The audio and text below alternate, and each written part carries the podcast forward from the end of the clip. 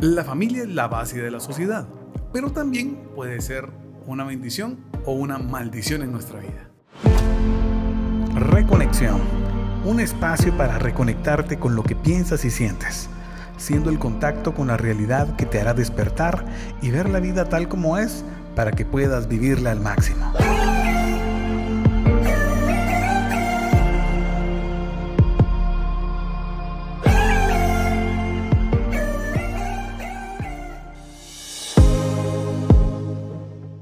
Hola, mi nombre es Guillermo Gerardo y de niño nunca me enseñaron el hábito de ahorrar. Hola, buenos días, mi nombre es Luis Montúfar y mi papá de joven se arremangaba la punta de las playeras y toda mi niñez, en las fotos que salgo, salgo también arremangado queriendo parecerme a él. El día de hoy vamos a tener un tema bonito, espero Dios a vos que, que nos pueda ayudar. Muchos de nosotros hemos vivido en un círculo vicioso en nuestra familia y es de lo que queremos abordar. Cómo nuestra familia puede ser nuestra mayor bendición, pero también cómo hemos podido absorber de ellos muchas cosas negativas que nos hacen ser los hombres o mujeres que somos ahora. Vamos a hablar inicialmente de por qué nuestra familia puede ser como una maldición. Y es que muchos de nosotros creo que hemos sido heredados o nos han heredado muchos miedos. Eh, recuerdo que, que, hay una frase que dice que si la mamá tiene frío, el niño carga suéter. Entonces, realmente a veces los miedos que nosotros tenemos en la adultez, muchas veces fueron miedos que nos enseñaron nuestros propios padres. Recordemos que vimos tanto eso del enneagrama, o sea, ¿por qué tanto nos interesa? Porque realmente un miedo genera una, desafortunadamente, una compulsión, sí. que es lo contrario a, a ese miedo. En mi niñez me recuerdo que mi familia tenía erróneamente creían que, que tenía uno que estudiar para, para, ser, alguien, para ser alguien en la vida. Y a mí me quedó tan marcado eso, ¿verdad? Que yo tenía que, para yo ser alguien, tenía que estudiar. Y realmente sí me pasó factura creer ese miedo infundado. También me imagino que a ellos se les heredaron, pero yo en una etapa de mi vida pues lo pude entender y comprender.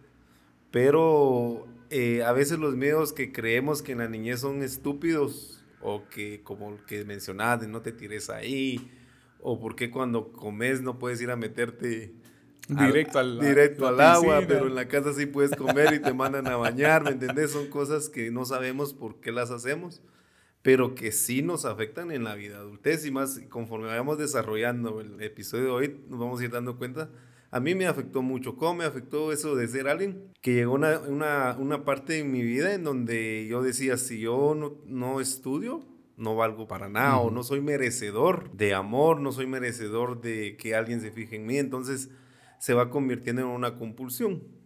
Hasta el día de hoy, pues que alcanzamos la, la educación superior, gracias a Dios, pero también mucho, mucho tiempo fue como frustrante el no poder estudiar, porque creíamos que no íbamos a ser alguien en la vida.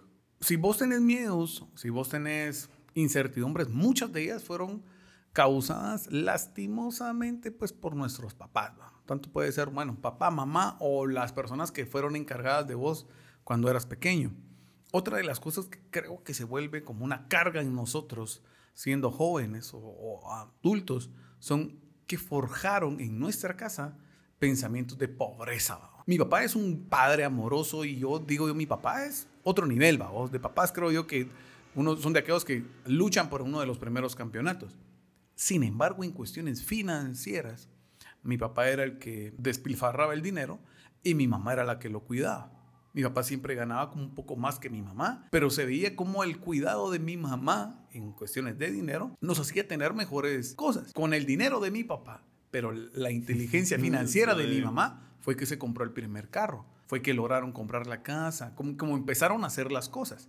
Pero porque mi mamá tenía muy presente, tal vez dentro de su pobreza que vivió de niña, todo ese tipo de cosas que le tocó y que dijo, yo no quiero pasar lo mismo.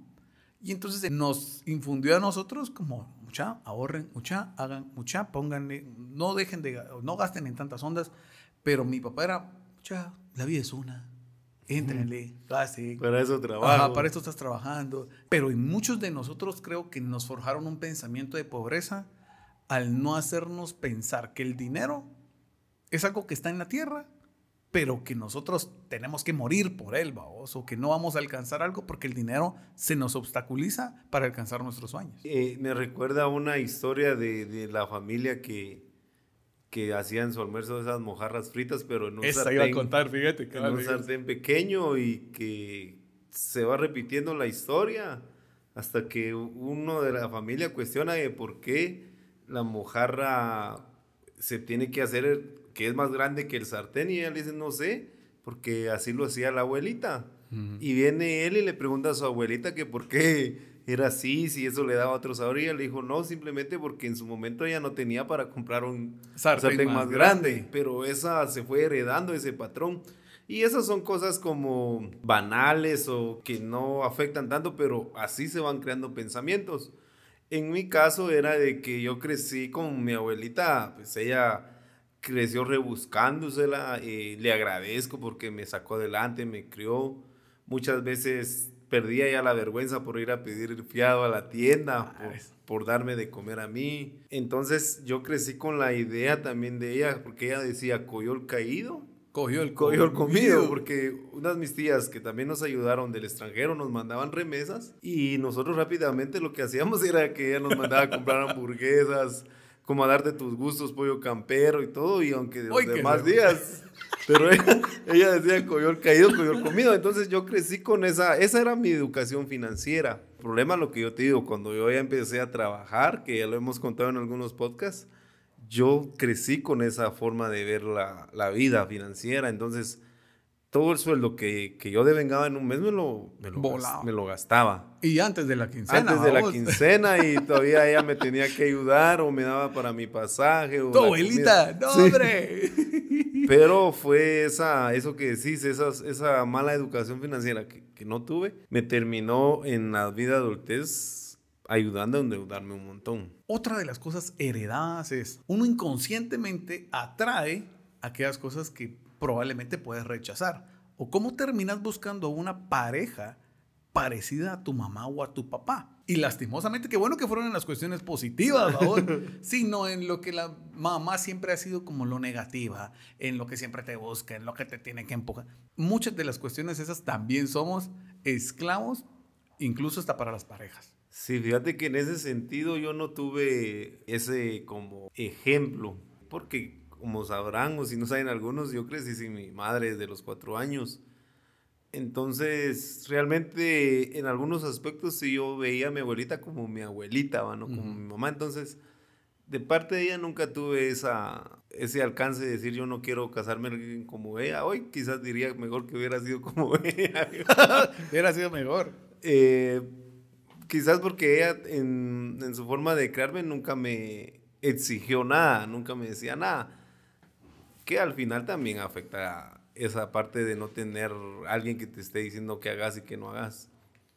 Yo nunca vi esa, esa forma de, de la pareja. Eh, no tuve ese, ese, ese, ejemplo o mal ejemplo que me afectara en cuanto a eso. O sea, la ausencia también afecta. sí, la, la, ausencia también afecta porque no tenés como un modelo a vos. Ajá, así es. Yo siempre he dicho que, o se lo he tratado de decir a la Sofi después de una predica que escuché que ah, le decía el papá, mira, yo, yo no te voy a decir a vos, hija, que escojas algún hombre que tenga mejor, mejores condiciones económicas, que tenga o peores condiciones económicas que las que yo te he dado. Simplemente que te trate como yo te he tratado o mejor de lo que yo te he tratado. Pero juega un papel importante hasta incluso las cuestiones económicas en esas vueltas, ¿no? Porque vos le decís, eh, sí, mija, alguien que te trate igual, pero porque vos siempre le das de todo. Entonces la hija también crece con esa onda de que el novio o el futuro esposo tiene que darle todo. Cuando no es así, crecer desde una libertad financiera sin estar agarrado a cuestiones materiales. Materiales, vamos, casi siempre. Algo que creo que sí afecta en cada uno de nosotros es el ADN que viene como mutado, a vos, tipo las tortugas ninja. Muchas veces yo me recordaba que teníamos, bueno, tengo un tío que fumaba mucho, mucho a vos. Y en las reuniones familiares vos lo mirabas y seguía fumando. Y, con mis primos decíamos, yo no quiero, yo no quiero fumar, vos. O sea, ¿para qué? O sea, lo mirábamos en las reuniones, tenía que salirse porque obviamente varias de las mamás decían, no, vos aquí enfrente de los petojos no. Pero vivía fumando y fumaba cajetilla tras cajetilla.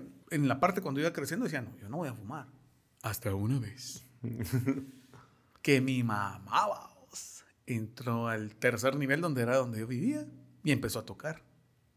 Y yo, por la pues yo con mi cuarto cerrado, se empecé a tocar el ventilador y en eso cuando solo abrí como la puerta, vos estás sumando, va. Vos estás sumando. Yo, no. no, así como jalando para adentro, vos.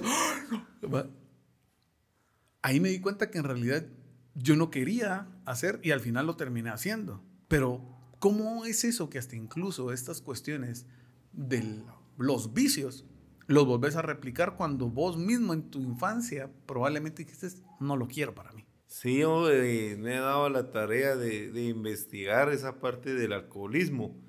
He leído algunos, algunas tesis que dicen que sí es, como bien lo decías, que es algo que se hereda de una manera fisiológica o que traes un gen.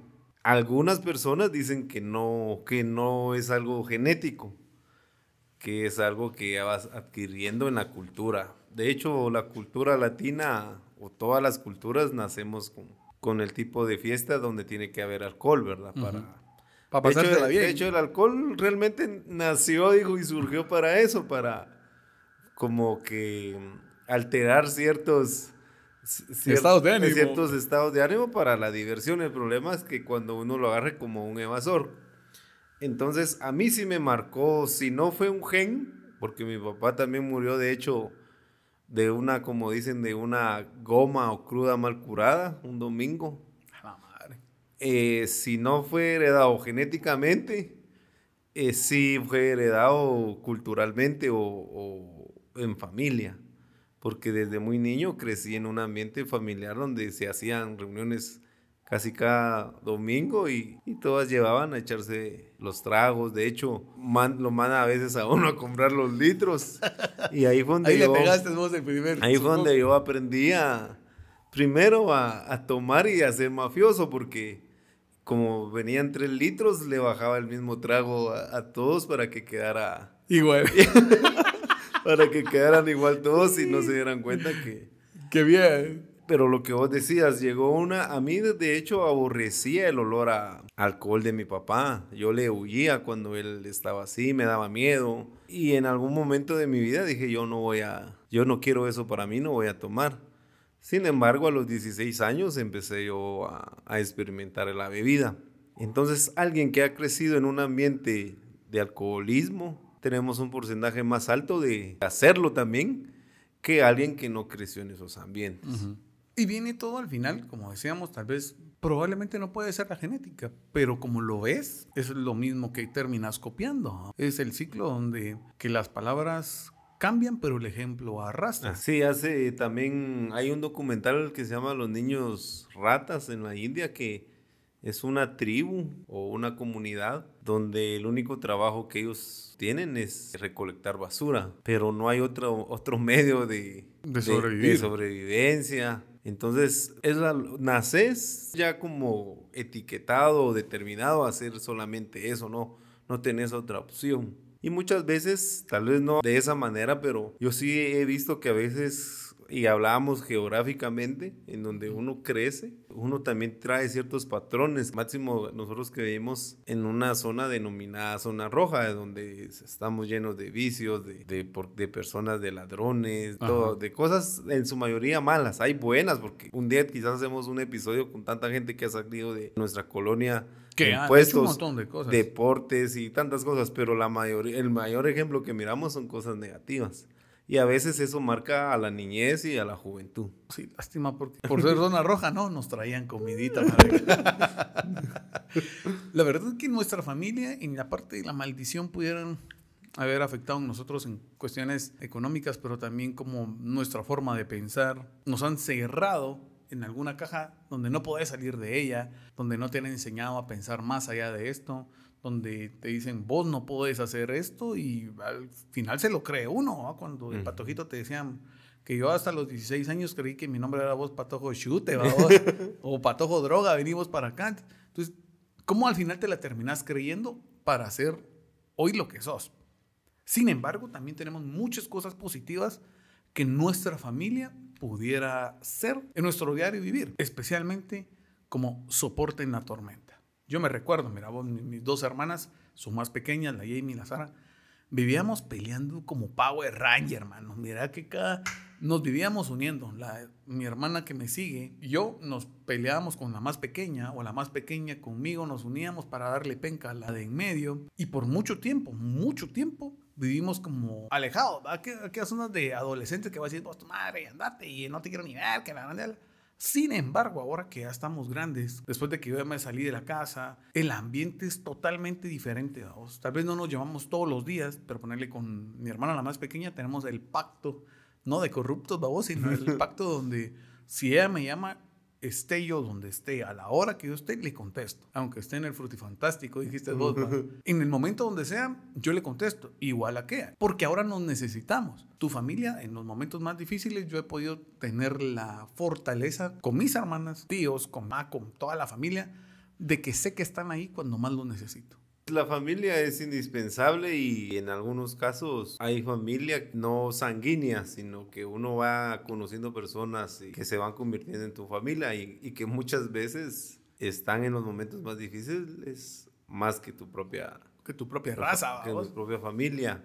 Yo tengo una familia muy grande y la cual también sé que si en algún momento yo les pidiera apoyo, me lo darían. Todos mis tíos nos ayudaron en, lo, que, lo que hablas económicamente. Sin la ayuda de ellos, yo no hubiera podido salir adelante, ni mi hermano, ni, mi abuelita, y lo cual agradezco. Pero al final crecí de una manera, se podría decir, solitaria. solitaria.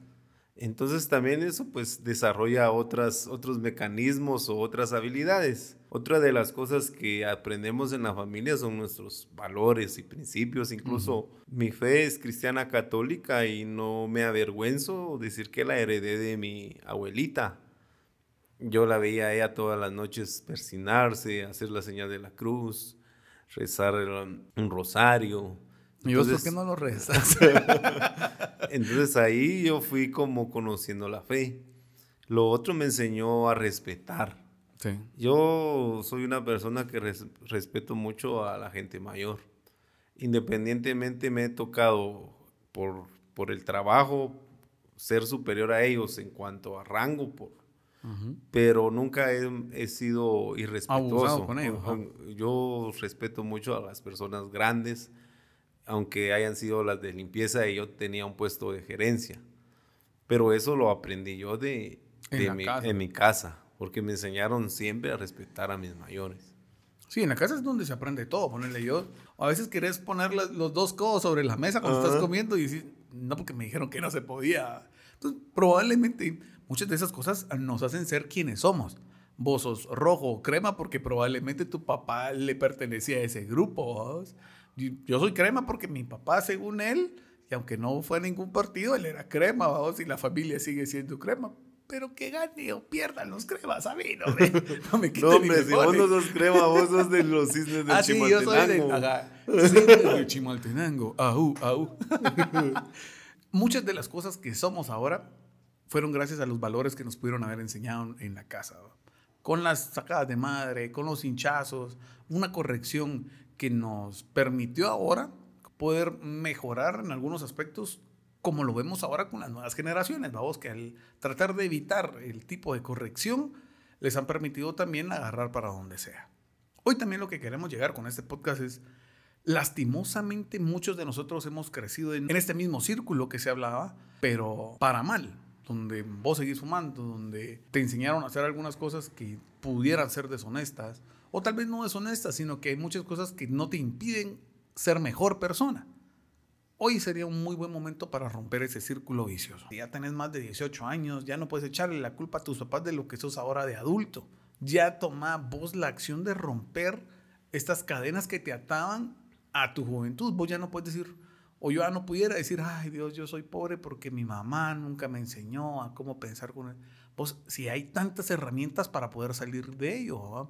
Y me refiero a herramientas digitales, por ponerte un ejemplo, donde vos tal vez ya tenés un trabajo y vos puedes ver YouTube y ver algún tipo de tutorial, o donde vos mismo puedes escuchar algún audiolibro que te, te ayude a Roberto Kiyosaki, al Padre Rico, Padre Pobre, leer libros.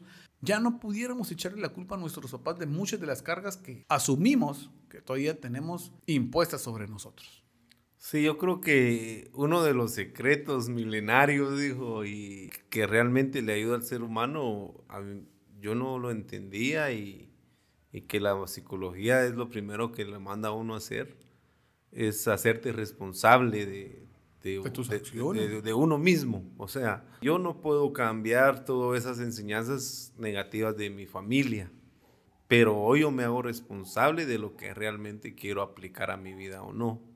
Hasta que alguien no se haga responsable de sí mismo, al decirte responsable pasa desde la parte financiera que hemos hablado mucho, desde la parte de los valores, desde la parte de tus hábitos eh, que te hacen daño, y principalmente del amor, del amor propio, que si no lo, nos hacemos responsables de nosotros, vamos a ir por la vida delegando la responsabilidad a otras personas de hacernos felices. Pero si nosotros por sí solos no podemos ser felices, ¿cómo otra persona nos va a poder completar, completar o hacernos feliz?